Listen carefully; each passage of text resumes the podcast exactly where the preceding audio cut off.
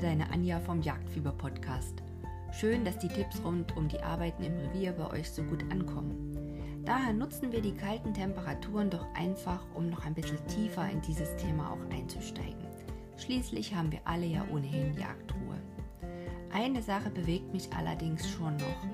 Bei Facebook habe ich in diesen letzten Tagen einen Beitrag gesehen, da wurde ein verletztes Reh, ich glaube, es hatte sich in einem Zaun verfangen, mit nach Hause genommen und dann wurde eben mit Bildern und einem Post rumgefragt, was denn jetzt zu machen sei.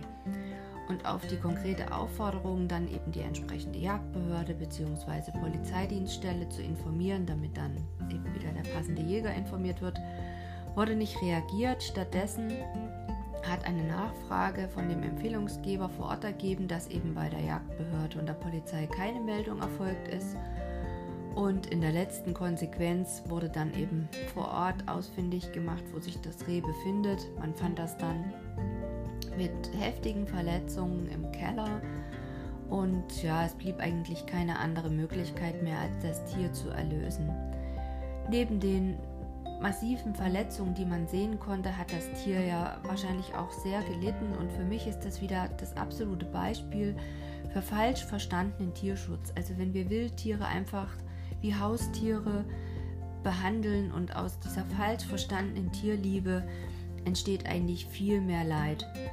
Auch uns Jägern fällt es ja nicht leicht, ein Tier zu töten und vielleicht hätte auch sogar noch ein beherztes Einschalten von einem Veterinär helfen können. Ich weiß das nicht. Schlimm finde ich es nur, wenn man schon um Hilfe oder Rat bittet, dass man sich dann halt einfach nicht dran hält, sondern da so rumdoktert und als Laie versucht irgendwie was zu machen. Und ja, also aus meiner Sicht wurde da das Leiden einfach sinnlos verlängert und mich würde wirklich interessieren, wie seht ihr das? Gebt doch mal eine Rückmeldung dazu. Ja, und nachdem ich mir das jetzt von der Seele geredet habe, geht's nach dem Hornsignal wie gewohnt weiter. Also auf die Ohren und bis gleich. Deine Anja.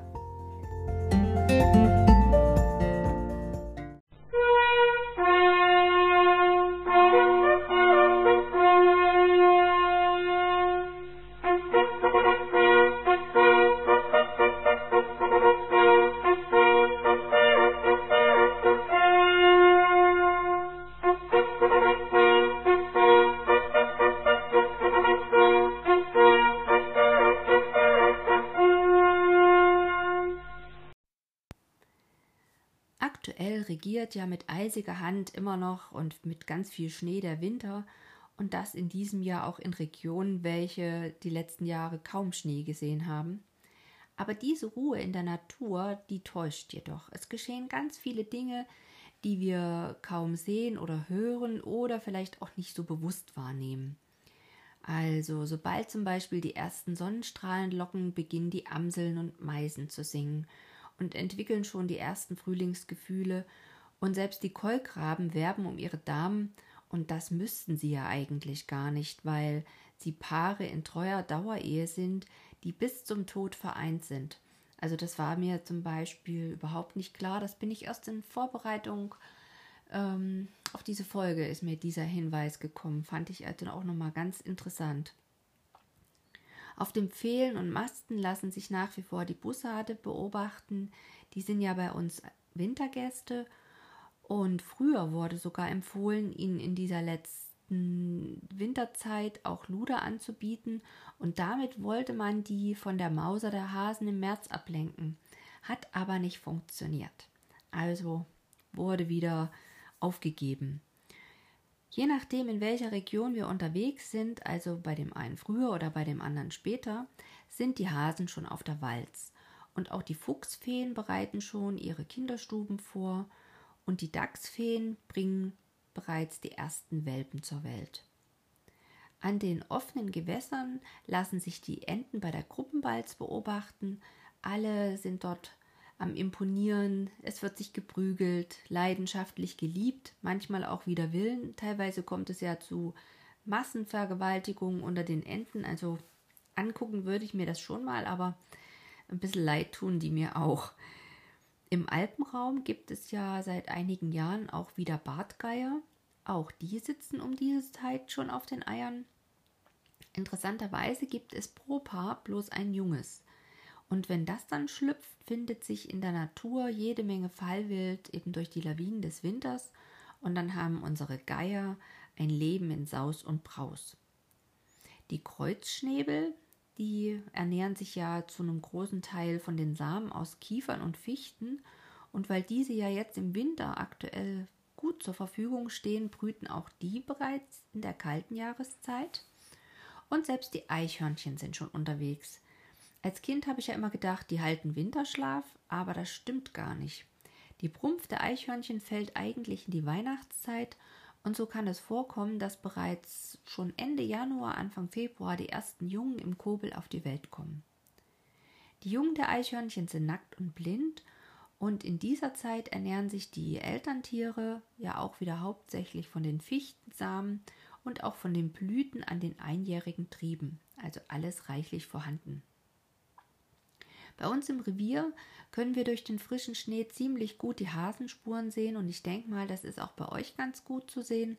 Man hat ja manchmal das Gefühl, die Hasen, die sind im Winter gar nicht da. Die in den oberen Lagen erzählen, unsere Hasen wandern in die tieferen Lagen und die aus den tieferen Lagen sagen, nee, die wandern in die oberen Lagen. Aber das stimmt nicht. Im Winter sind die auf einmal wieder zu sehen und am besten natürlich auch an den Hasenspuren. Ich habe dazu ein kleines Video gemacht. Das kann man sehr schön bei YouTube ansehen und ich verlinke das auch mal im Blog und in den Shownotes. Im letzten Frühling haben wir bei uns auf dem Grundstück jede Menge neue Bäume und Sträucher gepflanzt und ich bin wirklich gespannt, was nach diesem Winter da noch übrig ist.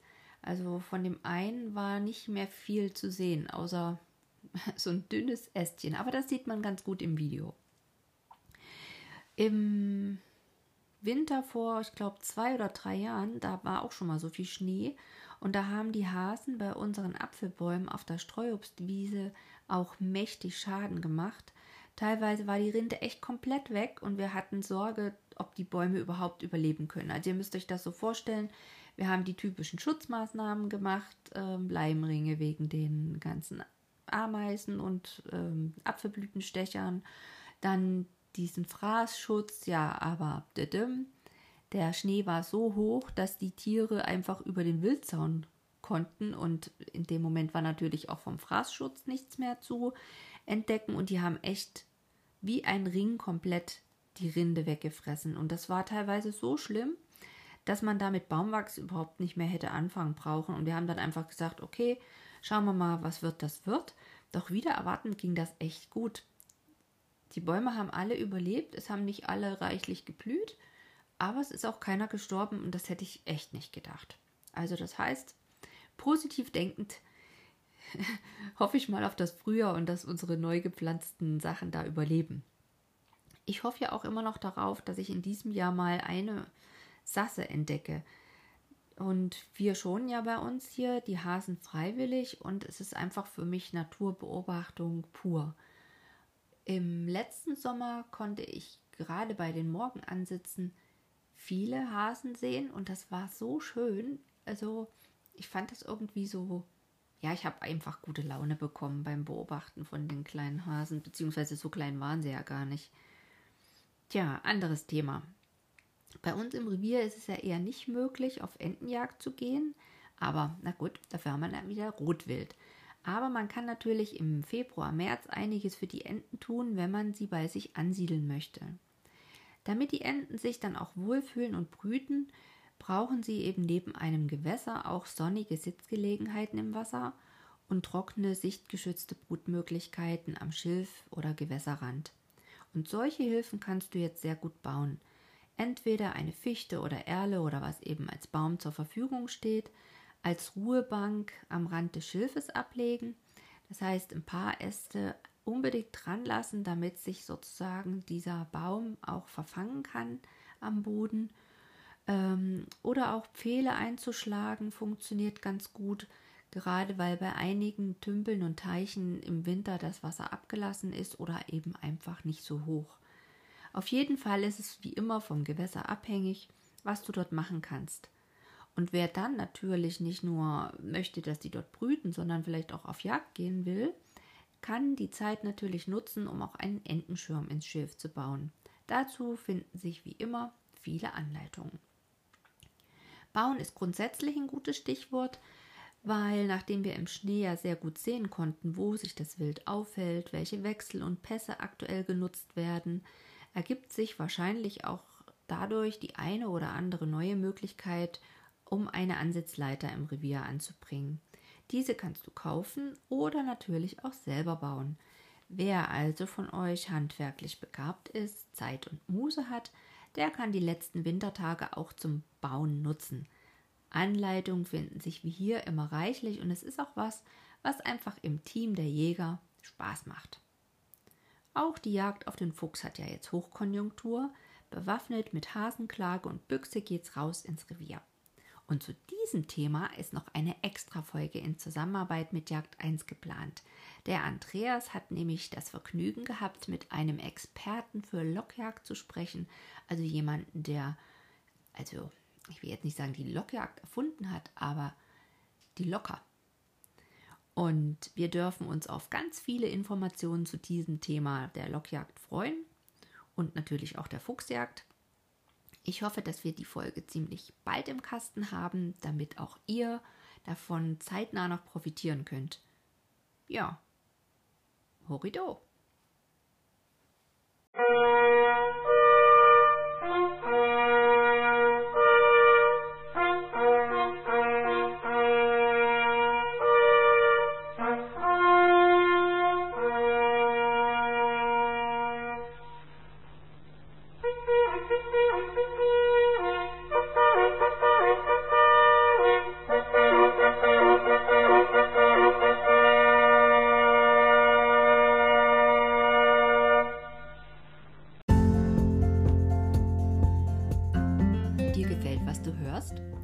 Abonniere den Podcast, schau mal im Blog unter www.jagdfieber-podcast.de rein oder schreibe eine E-Mail an frechmut.gmx.de, wenn du Infos oder Wünsche für mich hast.